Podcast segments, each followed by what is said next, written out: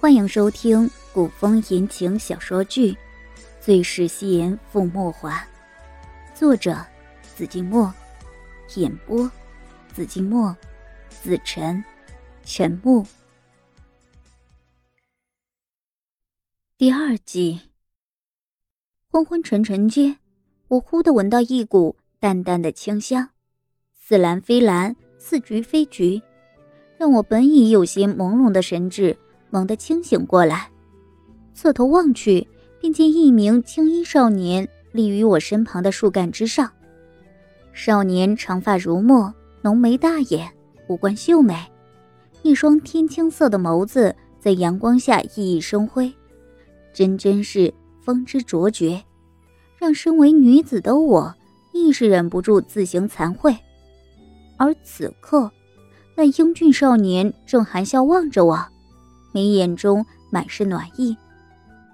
唉，我无力的叹息一声，复又将身子往树干上靠去，对着少年懒懒的开了口：“嗯，大师兄，你怎么寻来了？”傅逸尘见我一副无奈的模样，竟是轻笑出声。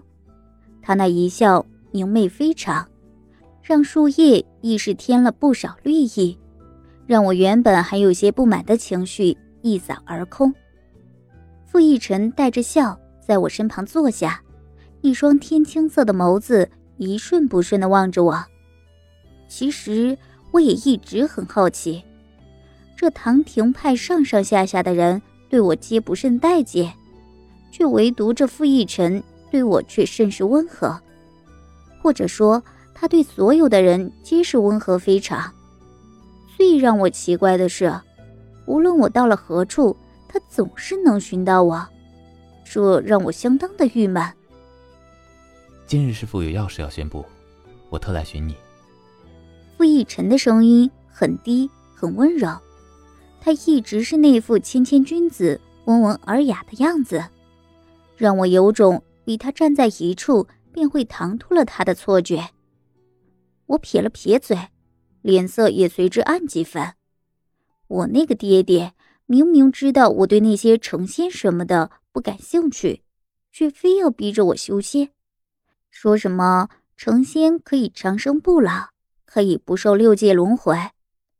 然我自以为神仙哪有凡人自在？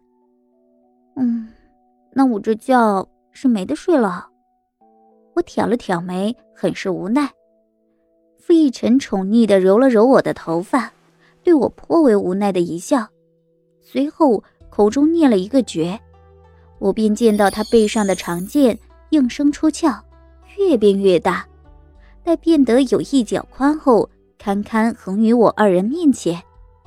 看着那柄变大之后的长剑，我又忍不住一阵汗颜。要知道，现在的我连最普通的净身咒都没学会。就更别说御剑飞行了。啊！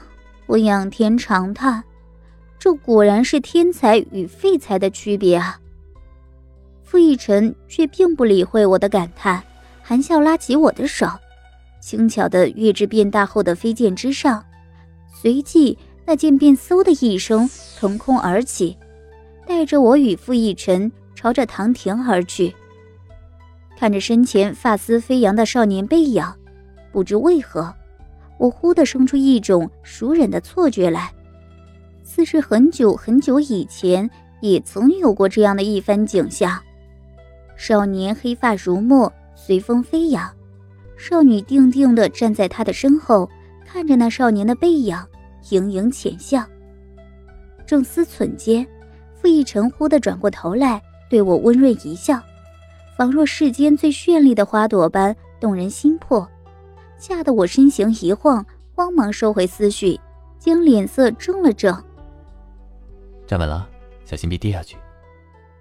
他的声音很是温柔，温柔的让这世间之人皆会忍不住为之心动。然这任何人中，却独独不包括我。我们还未到广场。我便远远地看见了广场之上，黑压压的站了一大片弟子，模样甚是恭敬。那高台之上亦是立了几人，为首的衣袂飘飘，长发随风而动，颇有几分仙人之姿，正是我那掌门爹爹莫战。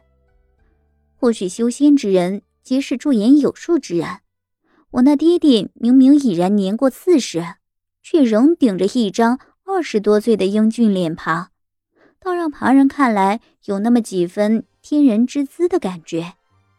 然而此刻，这位天人却是一脸的煞气，虎视眈眈地看着我与傅逸尘的方向，硬是将那美感白白破坏了去。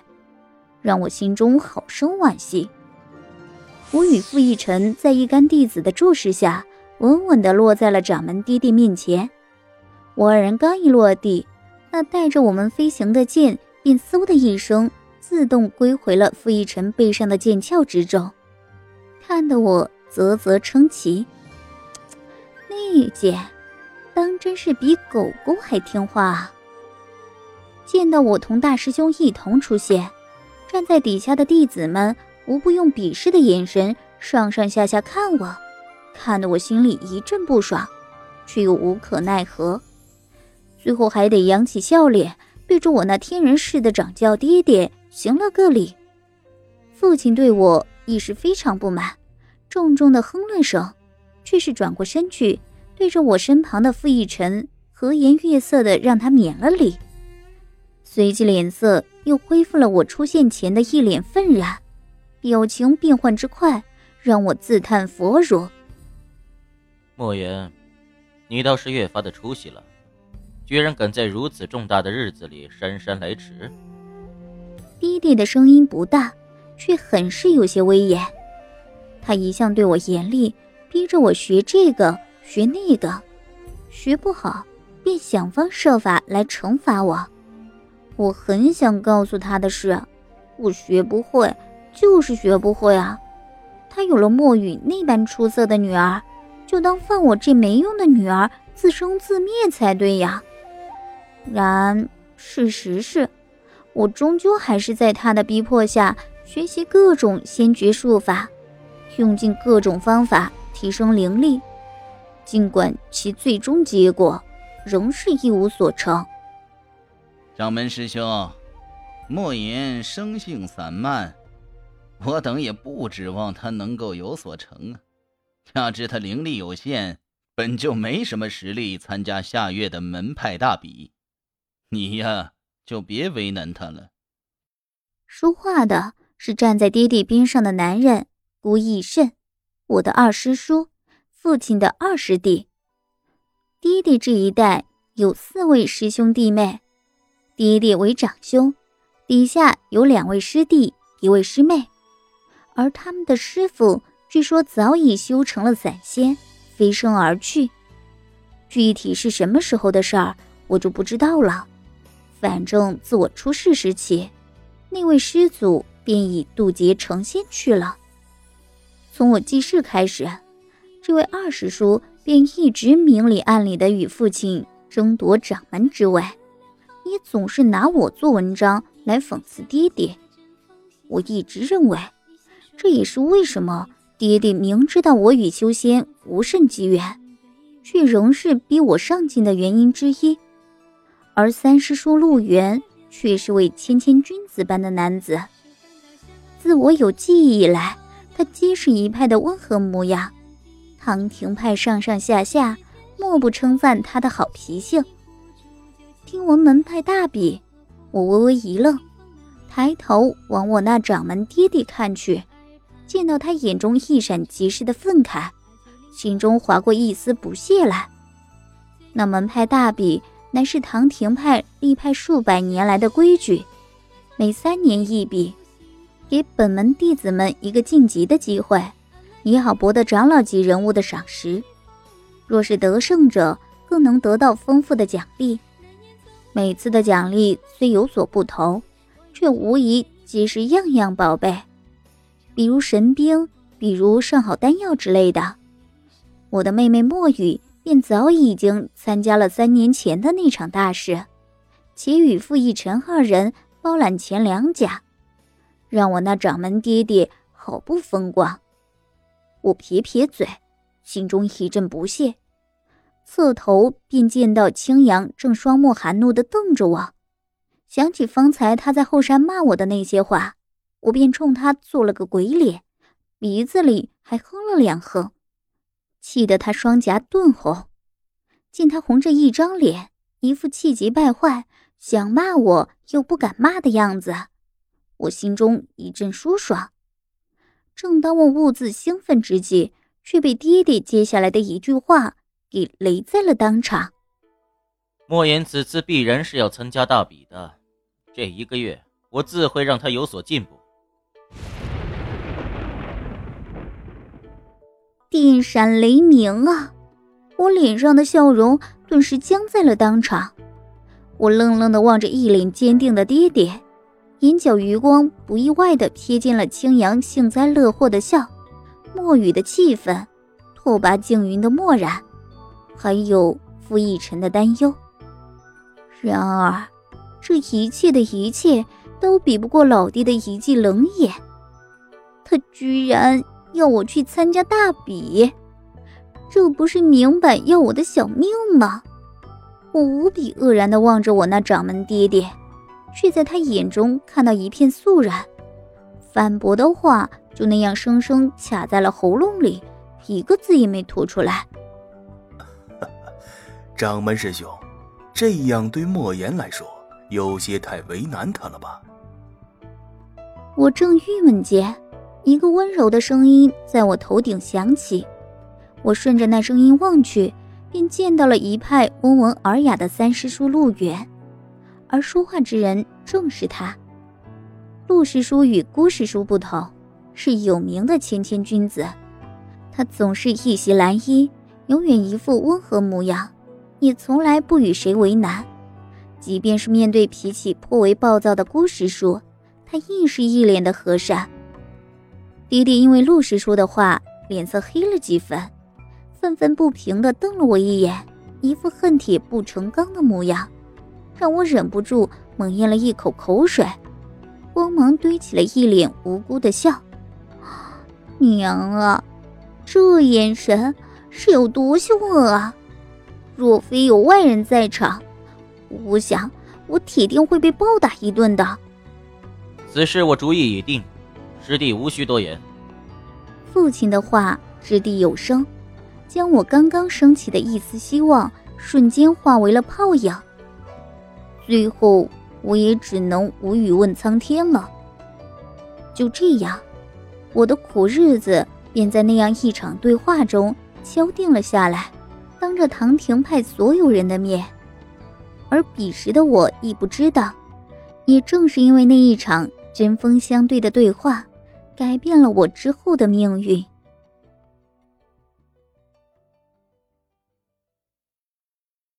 我说的你听清了没有？神游天外的我被炸起的一声怒吼猛地拉回神识，回首，我茫然的看着身旁面色有些铁青的爹爹。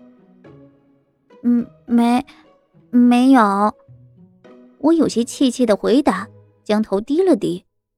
我是真的没有听懂那些口诀，潜意识里抗拒着，却又不明白这是为何。这时，不远处响起了女孩的轻笑声，清脆悦耳。不必回头，我也知道那是墨雨的笑声。自从爹爹帮我定下了那参加门派大比的名额后，他便真的日日督促我练功，让我好不安生。而墨雨、傅逸尘与青阳有时也会在一旁观看。当然，作为天之骄子的他们，不用说我也明白。不过是来看我的笑话罢了，就如同现在，墨雨满脸笑意的站在一旁，看着我对着一柄长剑出尽洋相，眼中尽是鄙夷。你，你怎的就没有你妹妹的一分聪慧？爹爹显然亦是被我气得不轻，脸色阴沉的有些吓人。我不屑的瞟了一眼不怀好意的墨雨。以及满脸高傲的青阳，却不知为何，脑子里猛地飘过一个奇怪的念头：明明御风就不错啊，干嘛没事要御剑？明白那念头是什么之后，我自己亦是愣了愣，好半天没反应过来。要知道，羽剑是修仙的入门级术法之一，而御风本就不是一般修行者能做到的。想要御风，需得有足够的修为与灵力方能实现。而现下的唐廷派中，也就身为掌门的爹爹以及他的两位师弟可以做到，就连派中的几位天才亦是望云兴叹。而此刻的我。却为何生了此等想法？莫言，你可是得用心些了，不然下月的比试你可是会输得很难看的。莫雨的话中带着些孤傲，一副居高临下的模样看着我。其实我知道，莫雨一直对我是不屑的，在众人眼中，她从来就是天之娇女，智慧与美貌并存的女子。而我，姑且不论长相如何，就单学什么都学不会的能力，便已经让他觉得甚是丢脸了。所以从小到大，我皆不受他待见。莫言，别急，慢慢来。傅逸尘却是出声安慰于我，声音温柔，脸上仍旧挂着一如既往的温和笑意。他温润的模样，总让我想起陆源。不过。我不得不承认的一件事便是，他比陆源要好看。傅逸尘现下不过才十五岁的年纪，却已经不难看出，在那稚嫩的脸庞下隐藏的天人之姿，精致的五官、细致的眉眼，以及那天青色的眸子。我想，即便是这九州大地，亦无法找出第二个能与之媲美的人来了。逸尘。今日便由你来教导莫言，若今日他学不会羽剑，便罚你同他一起一天不准吃饭。看来爹爹是当真生了气了。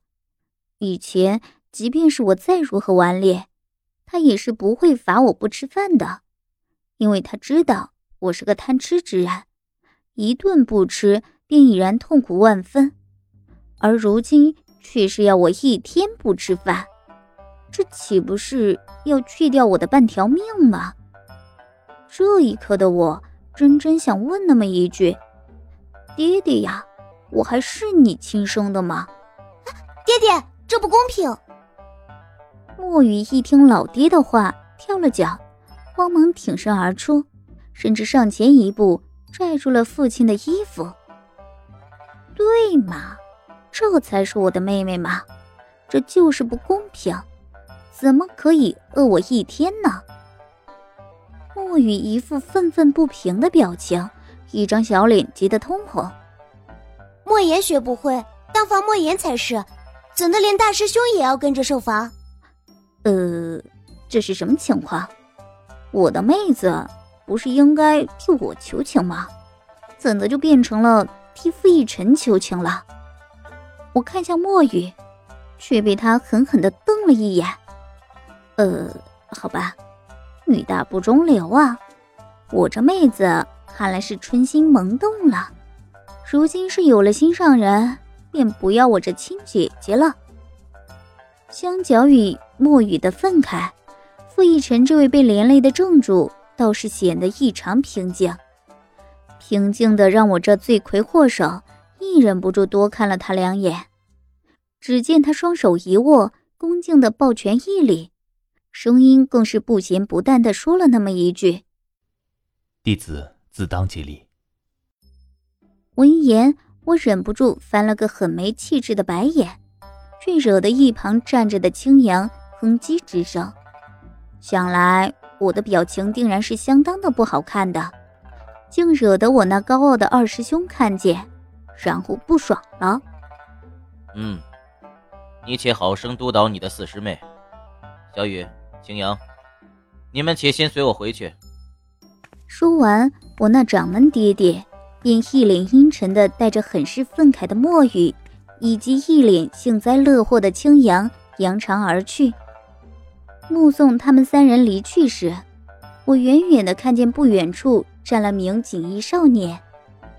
那少年此刻正摸着鼻子，一脸无奈的望着我，不是那自视为皇族的拓跋静云，还是谁？看来师妹可要好生努力了。拓跋静云似笑非笑的丢下那么一句话，便也跟着墨玉他们一起走了。切，我在心中忍不住一阵鄙夷。来看我的笑话，也不挑个好点的时辰，天生找了这么个尴尬的时间点。笑话没看成，还被大家逮了个正着，这样有意思吗？许是感觉到了我的鄙夷。傅逸尘轻轻拍了拍我的肩，颇为无奈的看我。爷爷，别说了，我猛地打断他，不让他再说下去。